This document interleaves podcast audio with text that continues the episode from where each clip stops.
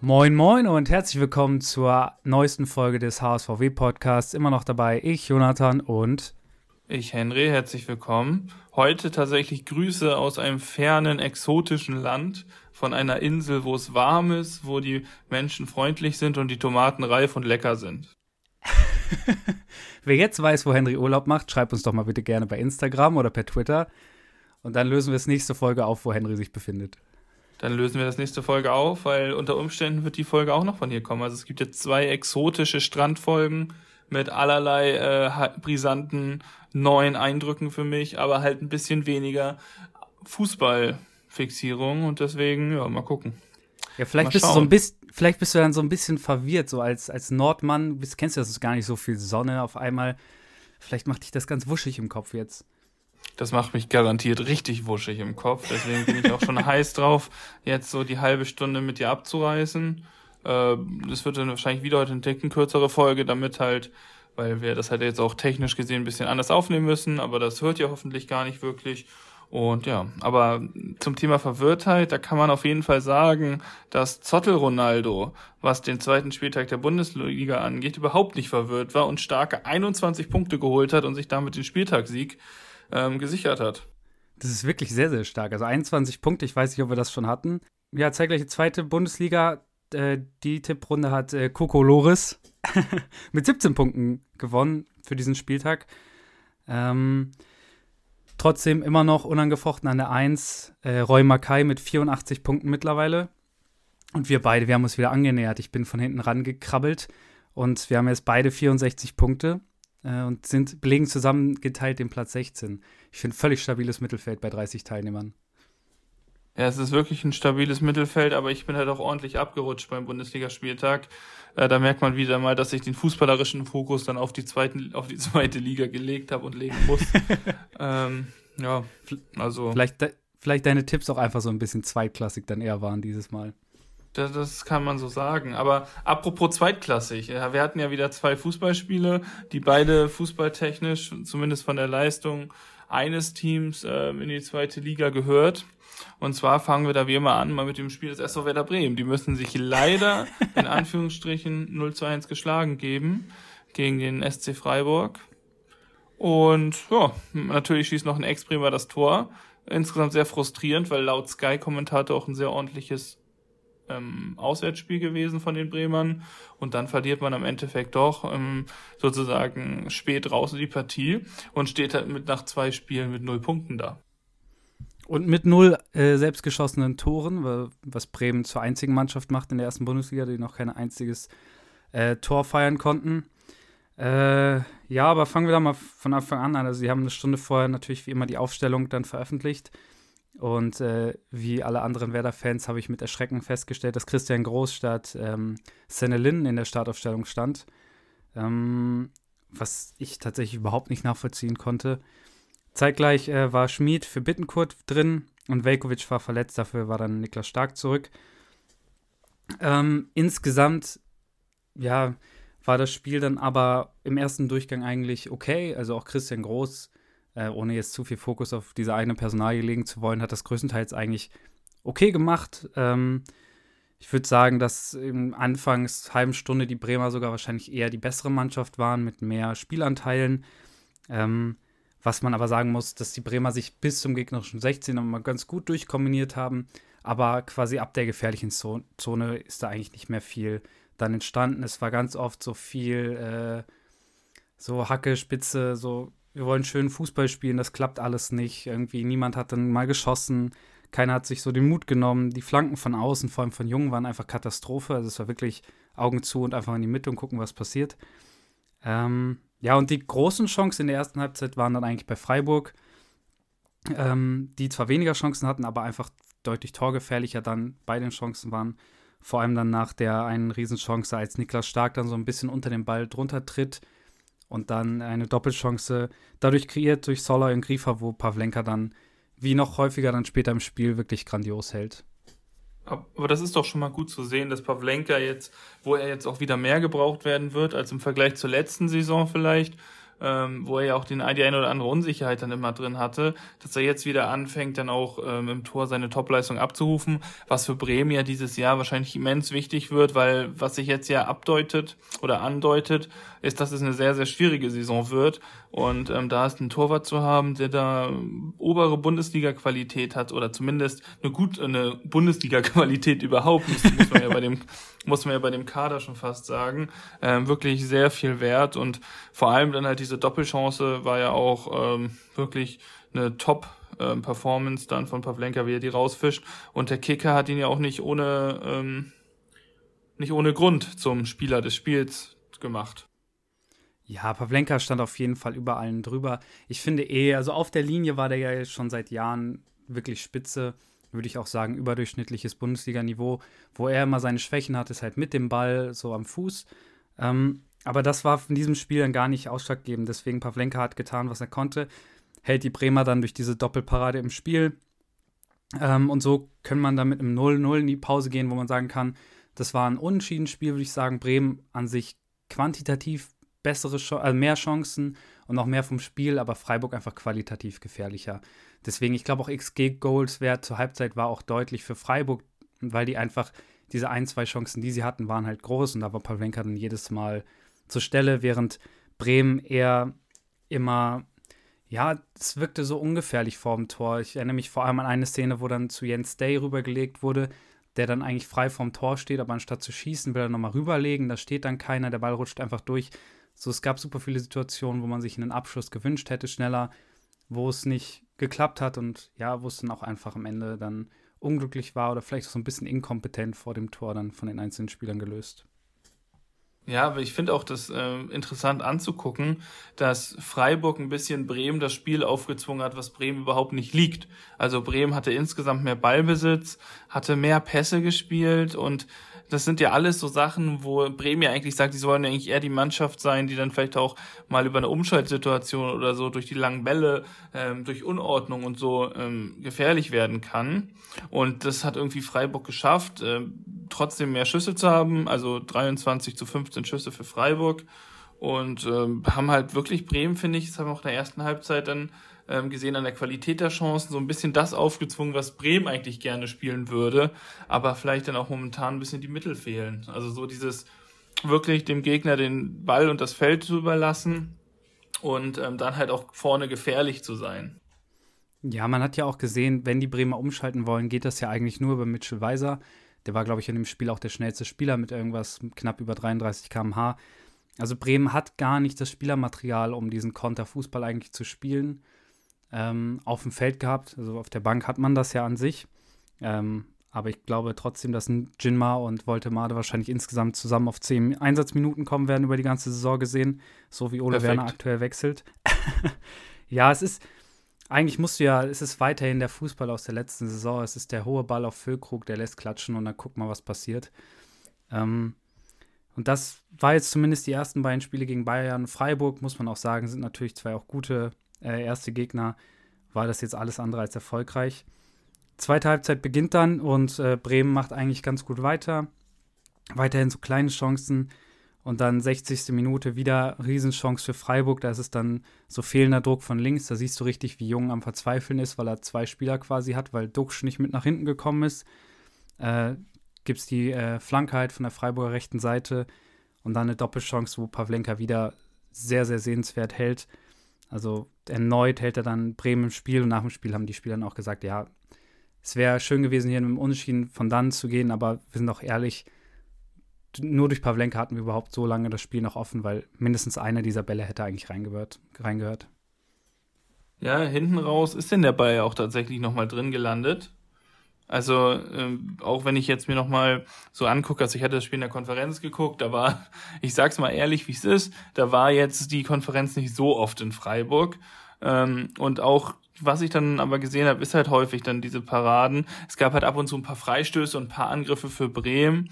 Äh, aber es gab halt außer dieser eine Chance für Füllkrug, wo Kübler kurz vor der Linie noch rettet, halt keine wirkliche Situation, wo man denkt, so Bremen ist jetzt dem Tor, dem ersten Tor der Saison richtig, richtig nahe.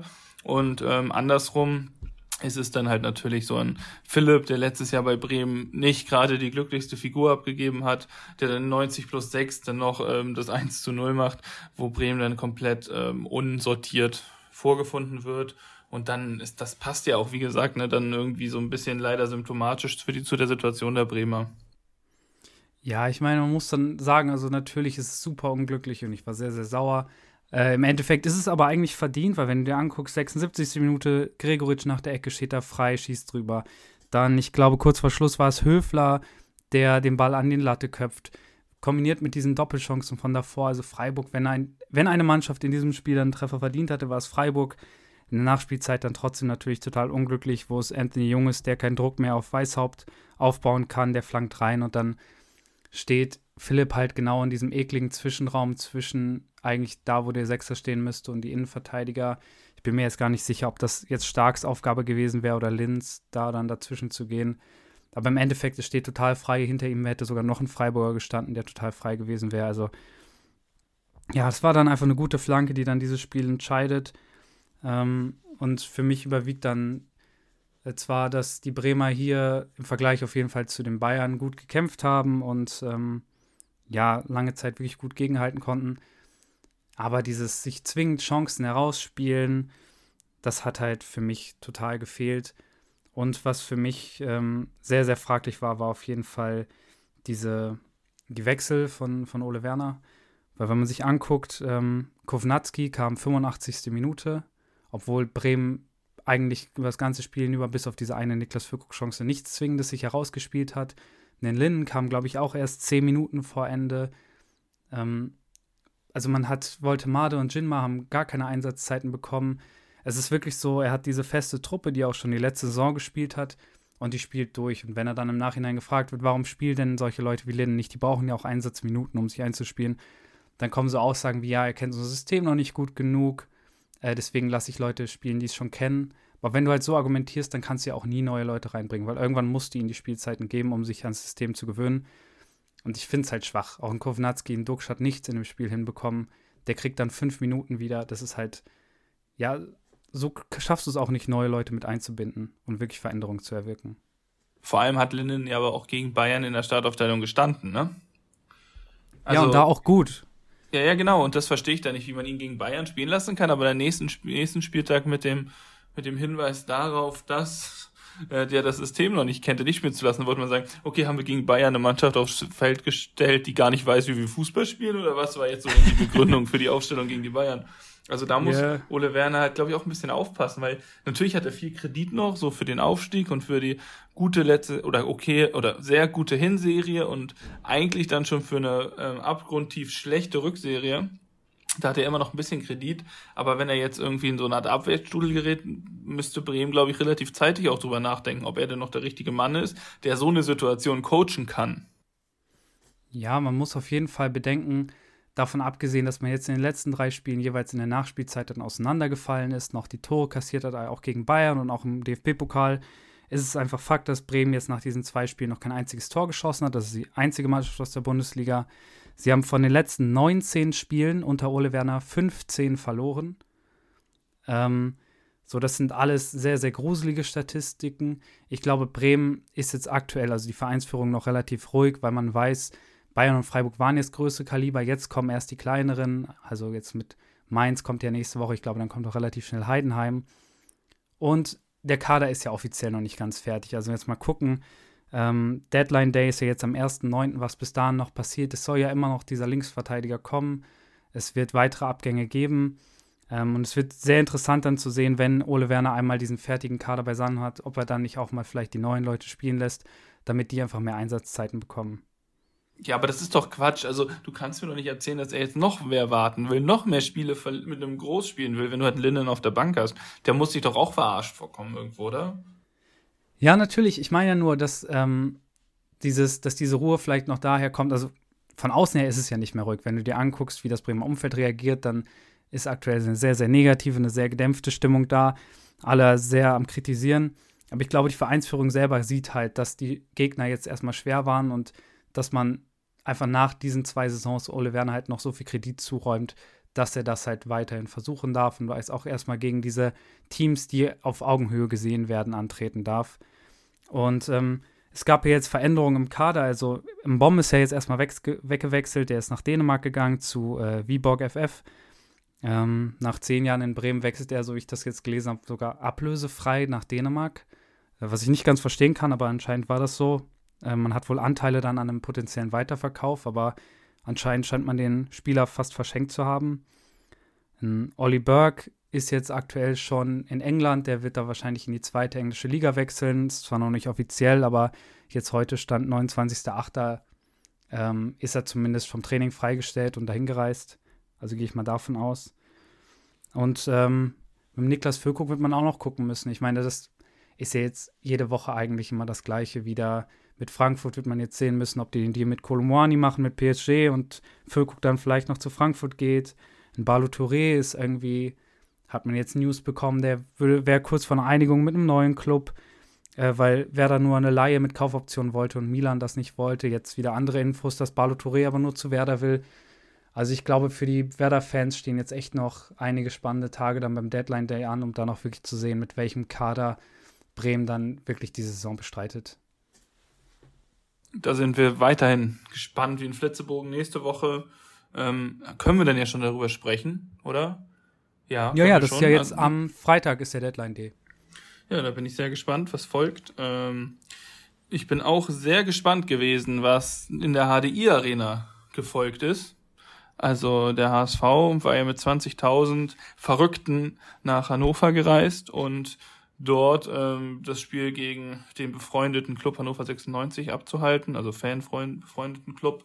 Und sie konnten das Spiel tatsächlich mit 1 zu 0 gewinnen in einer sehr kampfbetonten Partie, in einer sehr ähm, also auch irgendwie emotional, also aufreibenden Partie, so wie ich jetzt auch die Spieler in den Interviews danach verstanden habe, sehr anstrengend, aber auch sehr erfüllend dann, weil der HSV aus dem 1-0 gewinnt und ähm, vor allem auch, weil der HSV die letzte halbe Stunde in Unterzahl spielen musste. So, und da jetzt mal die Frage an dich, hast du das Spiel live geguckt, wie hast du es verfolgt und vielleicht magst du einmal eine kurze, kurzes Fazit sagen, was du so aus dem Spiel mitgenommen hast?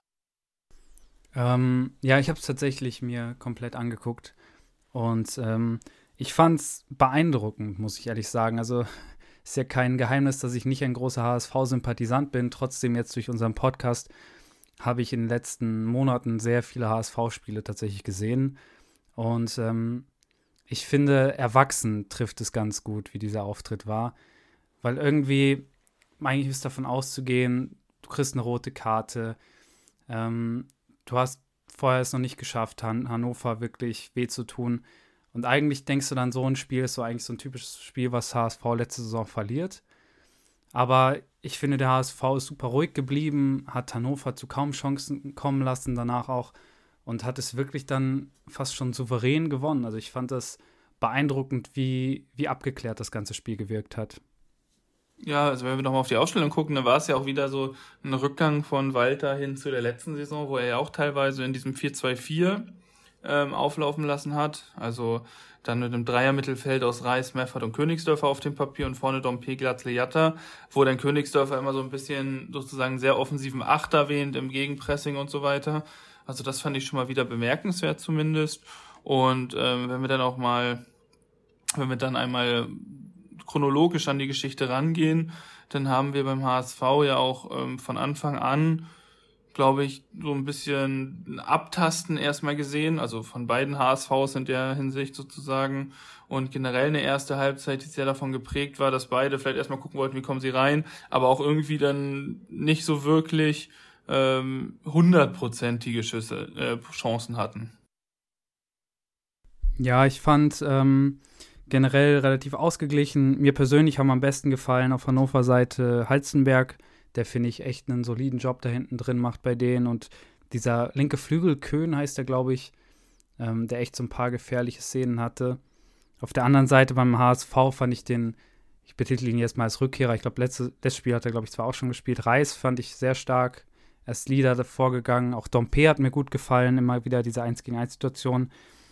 Aber insgesamt war es ja relativ chancenarm, ähm, bis dann kurz vor der Halbzeit Reis dann einmal sich diesen Ball erobert und eigentlich hätte rüberlegen müssen auf Dompe und dann halt am Torwart scheitert und Glatzel dann im Nachschuss aus. Auch, aber insgesamt ja eher dann eine, ja, ein verdientes 0-0 zur Pause, was aber nicht heißt, dass es ein langweiliges Spiel war, sondern einfach qualitativ, glaube ich, beide Mannschaften einfach gut gegen den Ball gespielt haben und sich einfach nichts, äh, ja, keine, keine Schnitzer erleistet haben. Ja, keinen Schnitzer geleistet haben sie sich ähm, bis zur 53. Minute, wo Ramos ähm, ein Foul begeht gegen Tresoldi, ähm, wo der Schiedsrichter dann darauf entscheidet, dass es eine Notbremse ist und dementsprechend dann halt auch eine rote Karte gibt und der HSV die letzten, also sind es ja doch über 60 Minuten, also äh, über 30 Minuten, Entschuldigung, also schon so 35, 40 Minuten mit Nachspielzeit in Unterzahl auskommen muss. Und äh, ja, für Ramos eigentlich relativ bitter, weil das, was ich so miterlebt oder auf Twitter auch mitbekommen hatte, ist, dass er eigentlich ein gutes Spiel gemacht haben soll. Ja, ich, äh, es gab eine Situation, da ist dieser, ich glaube, es war dieser Trisoldi, ist da aufs Hamburger Tor zugelaufen. Das war noch in der ersten Halbzeit, wo Ramos den wirklich äh, sehr mustergültig da abgedrängt hat und weggetackelt hat. Das war, da wurde dann auch von allen sehr gefeiert. Also es war, wirkte sehr gefestigt, wie er gespielt hat, eigentlich bis zu dieser Situation. Und auch, ja, ich finde, man kann das so auslegen, dass es ein Foul ist, dann eine rote Karte. Aber bis dahin hat er nicht den Eindruck gemacht, es wäre irgendwie ein Unsicherheitsfaktor, wo ja so viele vor der Saison so ein bisschen schlechtes Bauchgefühl hatten, aber eigentlich bis dahin ein sehr, sehr solides Spiel gemacht. Ja, und dann ähm, hat der HSV dann nachher erstmal noch Glück, weil dem die Latte trifft. Und äh, da hätte Heuer Fernandes auch keine Chance gehabt. Unmittelbar danach gibt's dann ja auch den Wechsel. Und da kommt mit Ambrosius äh, für Dompe ein Innenverteidiger, um wieder defensiv sich zu stabilisieren. Und tatsächlich hat Ambrosius auch in die Kicker 11 des Spieltags geschafft. Also der hat dann wohl nach der Auswechslung wirklich richtig gutes Spiel gemacht und ähm, zeigt dann auch, dass er auch Bock hat, wieder zu spielen. Also da muss ich sagen, wir haben ja letzte Saison die Breite in der Innenverteidigung ein bisschen kritisiert natürlich, weil irgendwann hatte äh, waren es halt nur noch dann zum Beri gefühlt, Schonlau und David. Und jetzt hat man halt einen Ambrosius, der, wenn er spielt, gut spielt, Ramos, der sich mittlerweile gefunden hat, Hatzika Dunic, der eigentlich auch, finde ich, die souveräne Figur abgibt und Sebastian Schonlau, der jetzt auch wieder zurückkommt. Da hat man mittlerweile wirklich sich eine Innenverteidigung aufgebaut, auf die man äh, zählen kann.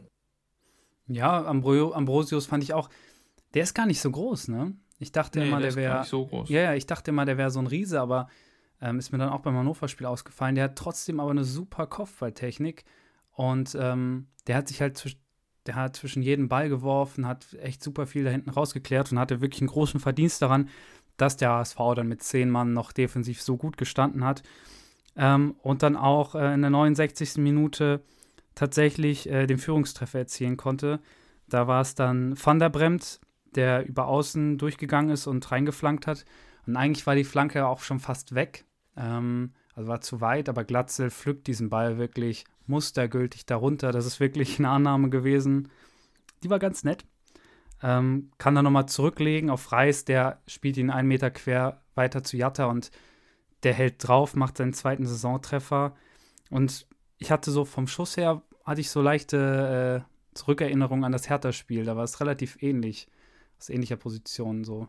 Flacher Schuss, ja, sehr satt getroffen er hat in der Saisonvorbereitung wohl an seiner Schusstechnik gearbeitet und das merkt man dann auch in solchen Situationen.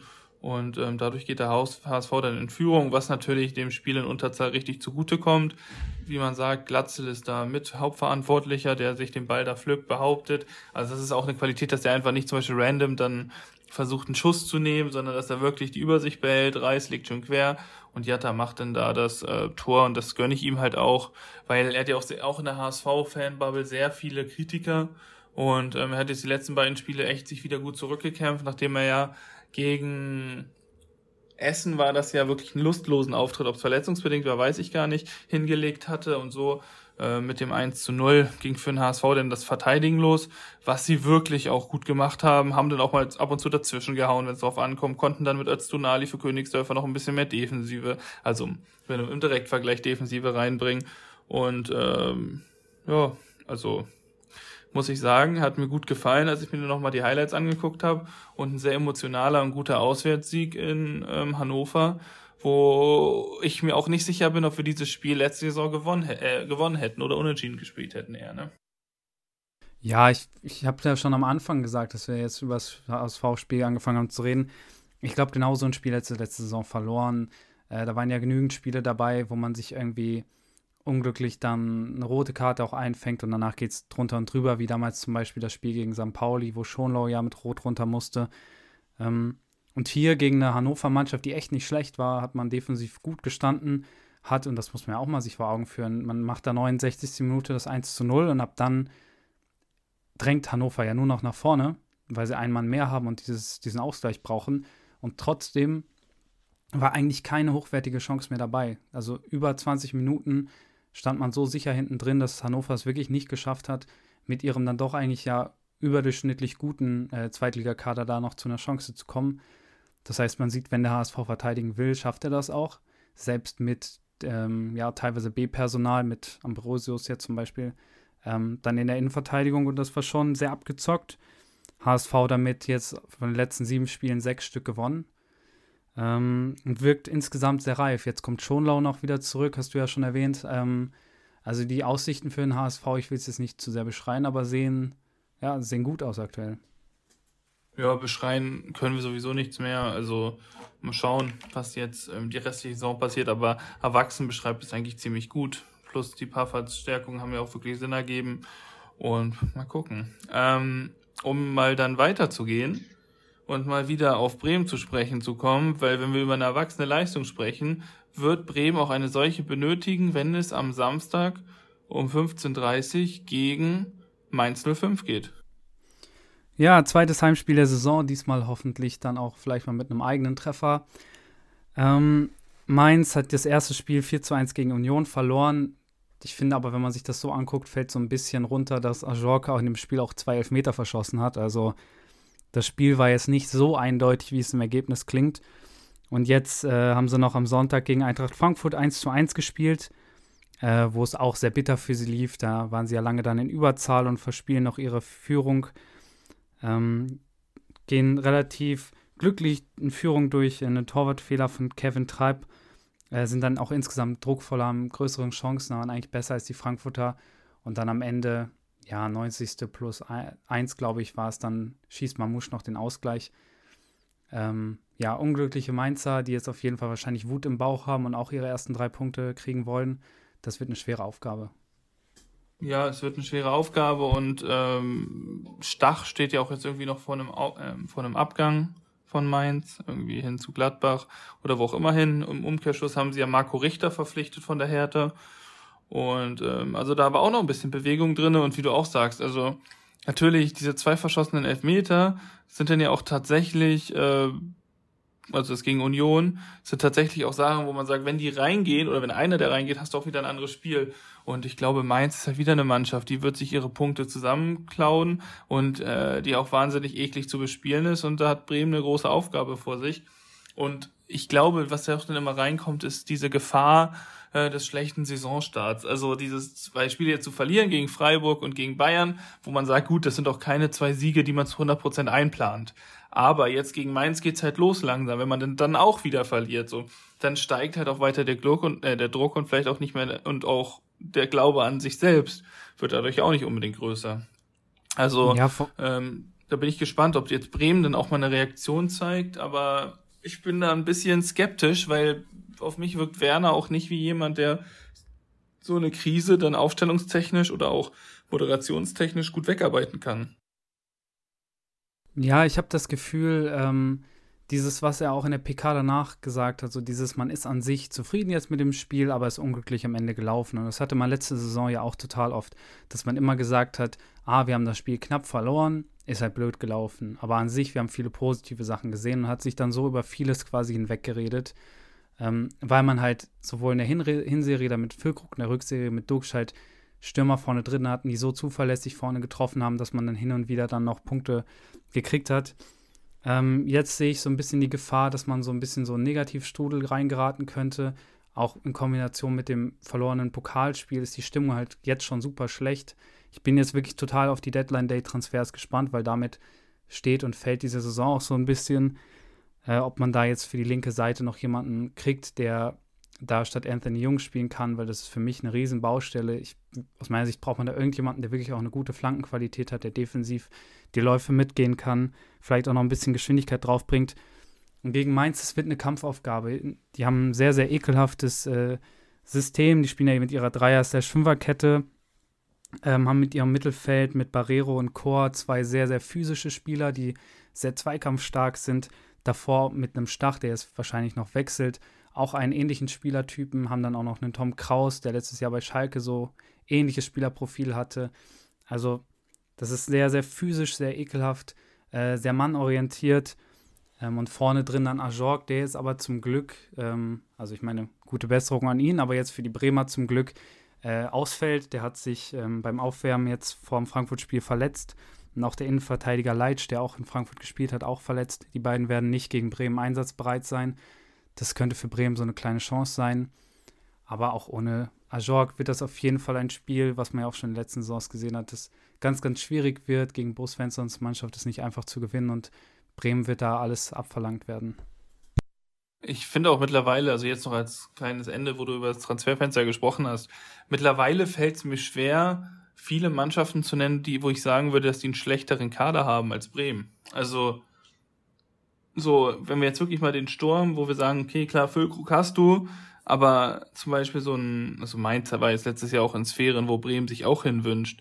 Aber jetzt, wenn wir die Aussteiger mal ausklammern, gibt's da vielleicht noch ein Bochum, aber ansonsten würde ich halt tatsächlich sagen, hat Bremen einen der schwächeren Kader und hat es halt auch wirklich dann nicht geschafft, sich ähm, wirklich seit der Zweitligasaison besser aufzustellen. Also die ablösefreien ähm, Transfers der Innenverteidiger vor der letzten Saison sind die eine, sind die einzigen beiden Transfers, die einzigen Transfers, wo ich jetzt sage, die haben bis jetzt schon so einen richtigen Impact gehabt. Man muss natürlich warten, ob ein Linnen jetzt langfristig ein Groß verdrängt. Aber jetzt zum Beispiel, dass er sagt, er hat das System noch nicht verstanden, ist jetzt auch nicht das beste Zeichen. Also entweder man weiß nicht, wie man mit Neuzugängen umgeht und traut sich deswegen gar nicht neue zu holen, oder man ist mit dem Kader zufrieden, was ich aber fatal fände. Das ist nur als kleinen Schlussspruch, äh, Schlusssatz zu Bremen. Und ähm, außer du hast jetzt noch dazu was hinzuzufügen. Ja, Ansonsten vielleicht noch, vielleicht noch, also ich finde, es ist halt auch so ein bisschen so eine Mischung aus Inkompetenz und aber auch ein bisschen Pech. Also einen, also dass man zum Beispiel mit Nabi Keita hat man ja eigentlich den Königstransfer gehabt für sich selber, der das ganze Spiel auch in der Offensive beleben sollte. Der ist jetzt direkt dann verletzt ausgefallen. Ich bin super gespannt, wie das Bremer Spiel nach vorne aussieht, wenn der Navigator hoffentlich nach der Länderspielpause, die dann bald ja auch kommt, wieder fit ist. Das könnte wirklich einen großen Aufschwung geben. Das erhoffe ich mir zumindest zeitgleich. Ich finde es halt schade, dass man, ähm, man hat gesehen in der Hinserie und in der Aufstiegssaison, die, die Strukturen funktionieren ganz gut.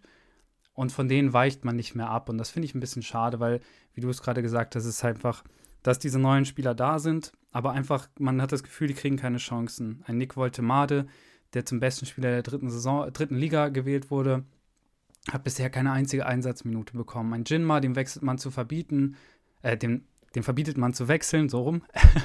hm. ähm, weil man seine Qualitäten schätzt, der hat auch noch keine Sekunde bekommen. Ein Kovnatski netzt in der Vorbereitung in jedem einzelnen Spiel mindestens einmal, hat jetzt insgesamt zehn Minuten in drei Spielen bekommen. Es ist einfach man hat das Gefühl, Spieler bauen sich bei Ole Werner einen gewissen Ruf auf, ein gewisses Standing und das behalten sie auch.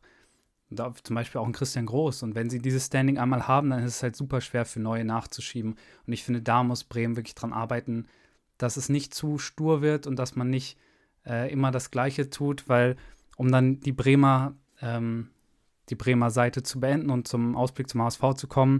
Die Definition von Wahnsinn ist es, immer das Gleiche zu tun und ein anderes Ergebnis zu erwarten. Und das, ich finde, das trifft ganz gut auf Bremen aktuell zu. Das ist auf jeden Fall ein schönes Schluss, äh, Schlusswort. Ähm, welche Startaufstellung würdest du denn gegen die Mainzer ähm, aufs Spielfeld schicken? Ja, im Tor natürlich unser Spieler des letzten Spieltags, äh, Pavlenka. Davor die Dreierkette ja, wir haben, muss man gucken, ob Velkovic wieder fit ist, aber ich würde einfach die gleiche Dreierkette wie gegen Freiburg nehmen, die bis auf die einzelnen, vereinzelten kleinen Schnitzer, individuellen Fehler eigentlich insgesamt gut gestanden hat, mit Stark, Friedel und Pieper. Links wird Jung spielen, außer wir zaubern jetzt doch noch irgendwann mal einen Linksverteidiger aus dem Hut. Ähm, rechts Weiser, da gibt es ja auch keine Alternative. Olli Berg soll jetzt auch gehen, dann hat man da wirklich niemanden mehr außer Leon Opitz, der aber eigentlich auch nicht spielen soll. Ähm, ja, auf der 6 hätte ich super gerne Lin, damit der sich einfach wirklich einspielen kann. Der Auftritt gegen Bayern hat mir damals sehr gut gefallen. Dann Doppel 8, äh, Schmid und Stay. Stay ist da gesetzt. Schmid und Bittenkurt scheinen sich da sehr zu konkurrieren. Mal gucken, wer es da schafft. Und dann Doppelsturm wird Duxch und Füllkrug wieder werden. Also nicht viel Veränderung zum letzten Spiel. Das klingt ja auch vernünftig. Ähm, dann kommen wir zum HSV und da ist es irgendwie das gefühlte zweite Topspiel hintereinander. Also nachdem jetzt letzte Woche der HSV als erster gegen ähm, Hannover, na gut, die waren, ach nee, wir hatten ja schon, wir hatten ja schon mehr Spieltage. Ich war gerade beim zweiten Spieltag, weil ich bei der Bundesliga irgendwie stecken geblieben war. Aber der HSV gegen Hannover 1 gegen 6 und jetzt am vierten Spieltag spielt der HSV gegen Rostock, also 1 gegen 2. Also einmal dreimal so gut die Rostocker wie die Hannoveraner vom Spieltag. Auf den HSV steht das schwierige Heimspiel an gegen die Kogge, wo man letztes Jahr beim Spiel, ähm, beim Gedenktag, bei der Trauer, beim Trauerspiel sozusagen gegen Uwe Seeler, äh, um Uwe Seeler gegen Rostock 1 zu 0 verloren hatte. Und jetzt geht es darum, gegen Rostock äh, das Gesicht zu wahren und ein Heimspiel einzutüten.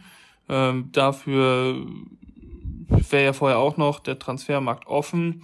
Da bin ich ehrlich gespannt, was jetzt noch auf der 6 passiert, ob Mel Fadli, der jetzt auch ein sehr starkes Spiel gemacht hat, gegen, ähm, gegen St. Pauli für Magdeburg, ähm, vielleicht dann doch noch zum HSV wechselt, wo man aber eigentlich eher hört, dass sich der Wechsel zerschlagen haben soll, weil die Bund er wohl direkt in die Bundesliga möchte.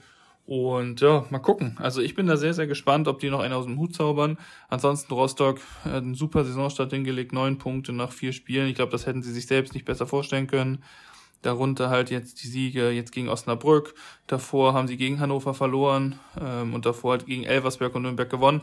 Also es waren noch nicht die schwersten Gegner, aber trotzdem musste davon erstmal drei Stück gewinnen. Und mal gucken. Also es wird wieder wahrscheinlich eine Defensivschlacht von den Rostockern ich weiß nicht so ganz, äh, was uns da erwartet, außer dass der HSV wahrscheinlich an die 90% Ballbesitz haben wird. ja, das ist wirklich sehr gut möglich. Ähm, also ich hatte jetzt Teile wirklich des letzten Rostocker Spiels auch gesehen. Ähm, da ist Rostock dann ziemlich aus dem Nichts in Führung gegangen ähm, gegen Osnabrück. Die stehen halt defensiv super stabil und offensiv setzen sie dann halt immer ihre kleinen Nadelstiche sind da sehr gefährlich, haben jetzt ähm, mit äh, Perea einen neuen Stürmer verpflichtet, der ich glaube vom, vom VfB Stuttgart ausgeliehen, ähm, der super gefährlich ist, der echt schon gut gescored hat, in seinen ersten zwei Spielen jetzt schon drei Tore geschossen. Ähm, und der überragt da vorne im Sturm so ein bisschen alle anderen, zusammen vielleicht noch mit Pröger, der auch ganz gut performt hat, aber insgesamt, wie du das gesagt hast, man muss das alles in Relation sehen. Unter den drei Siegen waren jetzt die beiden Neuaufsteiger Osnabrück und Elversberg dabei, die bisher auch noch nicht richtig Fuß fassen konnten in der zweiten Liga. Gegen den Nürnberg kann man auch mal gewinnen, gegen Hannover haben sie verloren, die Hamburg jetzt zu zehnt geschlagen hat. Also, ja, das wird, äh, es wird auf jeden Fall eine sehr, sehr defensive Rostocker Truppe kommen, die von ihrem Torwart Kolke da angeführt werden. Aber ich traue es dem Hamburg, das ich jetzt letzte Woche gegen Hannover gesehen habe, auf jeden Fall zu, da drei Punkte mitzunehmen. Ja, vor allem, weil eventuell der Kapitän ja wieder zur Verfügung steht. Ähm, Schonlau hat seine Verletzung wohl überwunden, war jetzt ja auch wieder im Kader gegen Hannover. Vielleicht kommt das Blitz-Comeback. Dann, das wäre natürlich schon mal für die Mannschaft auf dem Platz wichtig, hoffentlich aber auch nur, wenn er wirklich soweit ist. Ansonsten hat man mit Ambrosius, finde ich, auch eine sehr gute Alternative. Und ja, also ich könnte auch schon gleich zur Aufstellung kommen. Oder hast du noch ein HSV-Thema, was du noch einwerfen wolltest? Nee, komm doch gerne zur Aufstellung. Ähm, Im Tor natürlich Daniel Heuer Fernandes, dann hinten rechts Van der Bremt, hinten links Muheim, in der Innenverteidigung Dennis Hatschika Dunic und ich glaube Sebastian Schonlaub wird es wieder schaffen. Auf der 6 spielt dann ein, ähm, ein Jonas Meffert, der jetzt ja verlängert hat unter der Woche. Und auf der 8 spielen dann ähm, sowohl, ich glaube, Immanuel Ferrei als auch Reis, weil ich glaube, in Rostock, wenn die beiden halt einfach mit zurücklaufen, ist das gut, weil du brauchst nicht so viel, also du brauchst halt ein bisschen individuelle Qualität auch zwischen den Strafräumen und ein bisschen so Gewitztheit, deswegen könnte ich mir das gut vorstellen. Und ich glaube, Jean-Luc Dompe wird spielen, ähm, Glatzel und Rechtsjetter. Ja, klingt, klingt auf jeden Fall logisch. Ich bin mal gespannt, ob vielleicht ein Benisch nach seiner Erkältung auch wieder zurück in die Startaufstellung rückt, weil der hat ja eigentlich auch sehr, sehr starke erste drei Spiele beim HSV. Aber dann lassen wir uns einfach überraschen. Ähm, überraschen lassen wir uns nicht bei den Tipps. Hast du dir schon Gedanken gemacht? Was denkst du, wie wird Bremen gegen Mainz performen? Naja, also ich finde, man muss da die Bremer Form immer mit berücksichtigen. Und ähm, dementsprechend halt glaube ich auch, dass die Bremer auch diesmal nichts anbrennen lassen werden und zu Hause souverän mit 3 zu 1 gegen Mainz 05 gewinnen. Ey, das ist, das geht mir so auf den Sack. ja, ähm, ja, ich weiß nicht. Zu Hause war man letzte Saison eigentlich auch durchgehend schwach. Auswärts hat man da eher die Punkte geholt, aber jetzt muss ein Erfolgserlebnis her, her. Das ist jetzt gerade eher so persönliches Wunschdenken als wirklich eine Überzeugung. Ich hoffe, dass Werder bis zum Deadline Day wirklich noch einen Knaller aus dem Hut zaubert und wir gewinnen dieses Spiel völlig unverdient 2 zu 1. Das, da bin ich gespannt, ob das so äh, richtig ist und so stimmt. Äh, was würdest du denn sagen? Was würdest du denn sagen, was der HSV gegen Rostock zu Hause aufs Parkett zaubern kann? Ja, ich denke, das wird äh, ein heftiges Spiel, aber ich glaube, der HSV kann sich trotzdem durchsetzen, weil Rostock dann einfach nicht so viel qualitativ dagegenhalten kann. Ich gehe von einem 2 zu 0 Sieg für Hamburg aus.